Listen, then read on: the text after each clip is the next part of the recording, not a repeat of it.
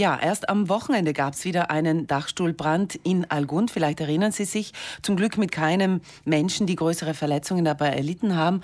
Aber immer wieder hören wir von Wohnungsbränden. Deshalb jetzt die Frage, was kann ich als Wohnungs- oder Hausbesitzerin oder Mieterin ähm, als Maßnahme machen, um mich eben vor Bränden zu schützen? Welche Art von Maßnahmen können einen möglichen Brandausbruch verringern oder verhindern im besten Fall? Ich begrüße jetzt den Kommandanten der Berufsfeuerwehr Bozen, Florian Alba. Schönen Schönen guten Morgen. Guten Morgen.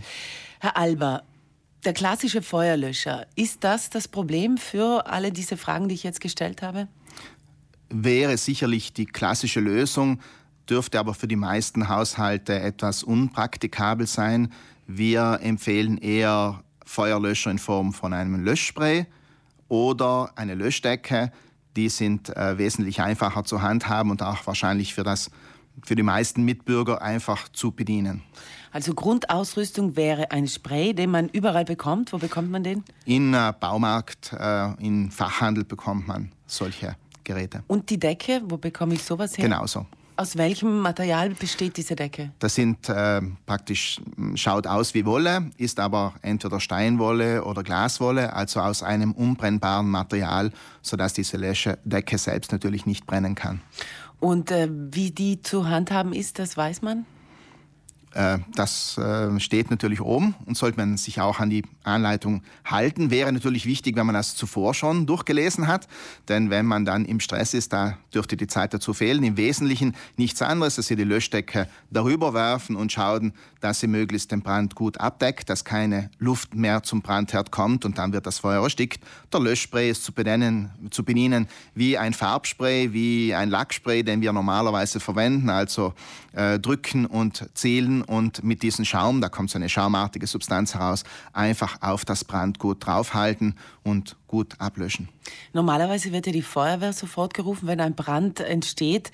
Ähm, bis wann sollte man den selber versuchen zu löschen und ab wann sollte die Feuerwehr ran? Das ist natürlich eine relativ heikle Frage. Wenn man sich äh, durchaus darüber traut, der Brand klein ist, die Kerze umgefallen ist oder irgendwo ein kleiner Entstehungsbrand ist, der mit den hauseigenen Löschmitteln, sofern vorhanden, löschbar ist, soll man sicher zuerst einen Löschversuch machen, aber man soll auch ohne weiteres und überhaupt nicht zögern, die Feuerwehr über die 112 zu rufen. Wir sind sicher froh, wenn wir den äh, Bürger beloben können, dass er das Problem selbst gelöst hat, als äh, dass wir zu spät kommen und wir dann schon einen relativ großen Brand vor uns finden.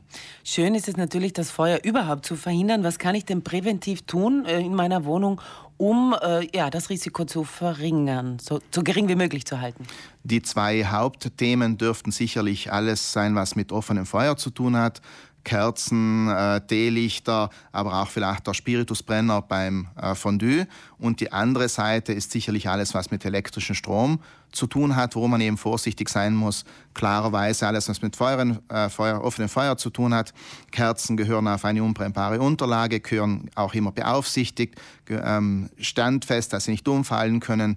Also die klassischen Themen. Oder eben beim Christbaum ganz klassisch einen Schau darauf zu achten, dass sie so aufgestellt sind, dass sich die Zweige nicht gegenseitig anzünden. Also sprich, dass die darunterliegende Kerze nicht den Zweig darüber anzündet dass der Baum nicht zu trocken ist und dort auch eventuell einen Eimer mit Wasser aufstellen als erste Löschmaßnahme. Im Bereich des Stromes dürften das Hauptaugenmerk darauf sein, dass man die Geräte, die äh, im Standby-Betrieb sind, ausschaltet. Denn natürlich ein Gerät im Standby-Betrieb ist immer noch unter Strom, kann sich immer noch äh, entzünden. Hingegen, wenn man es natürlich betreibt, ist man ja anwesend äh, und man weiß, was passiert. Hingegen im Standby-Betrieb, man ist vielleicht auf der Arbeit oder beim Einkaufen oder ist eben nicht zu Hause und dort ist das Gerät nicht beaufsichtigt. Deswegen, man sollte Standby-Betrieb vermeiden. Das heißt, nicht nur mit der Fernsteuerung ausschalten, sondern direkt in den Stecker zielen oder eben einer Schaltleiste ausschalten. Und damit spart man wahrscheinlich auch Strom. Eindeutig, deswegen man tut der Sicherheit Gutes und der Umwelt. Einer der häufigsten Gründe, warum Brände ausbrechen, jetzt unabhängig von Weihnachten, sind Küchenbrände. Ja, die Küche ist natürlich ein äh, Ort, wo im Wesentlichen mit offenem Feuer oder zumindest mit hoher Energie gearbeitet wird. Das heißt, dort wird ja gebraten, gebacken. Wenn das Bratgut äh, Feuer fängt, das kann passieren. Äh, Butter, Öle bei ungefähr 240 Grad, das ist nicht so unmöglich zu erreichen. Dann fängt das Feuer.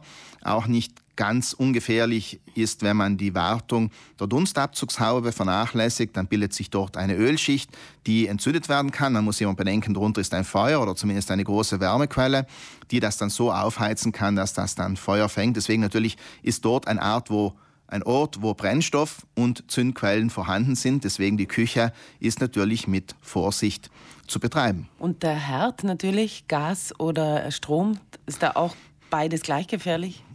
Äh, natürlich ist der Gasherd, äh, sollte auf dem technisch letzten Stand sein.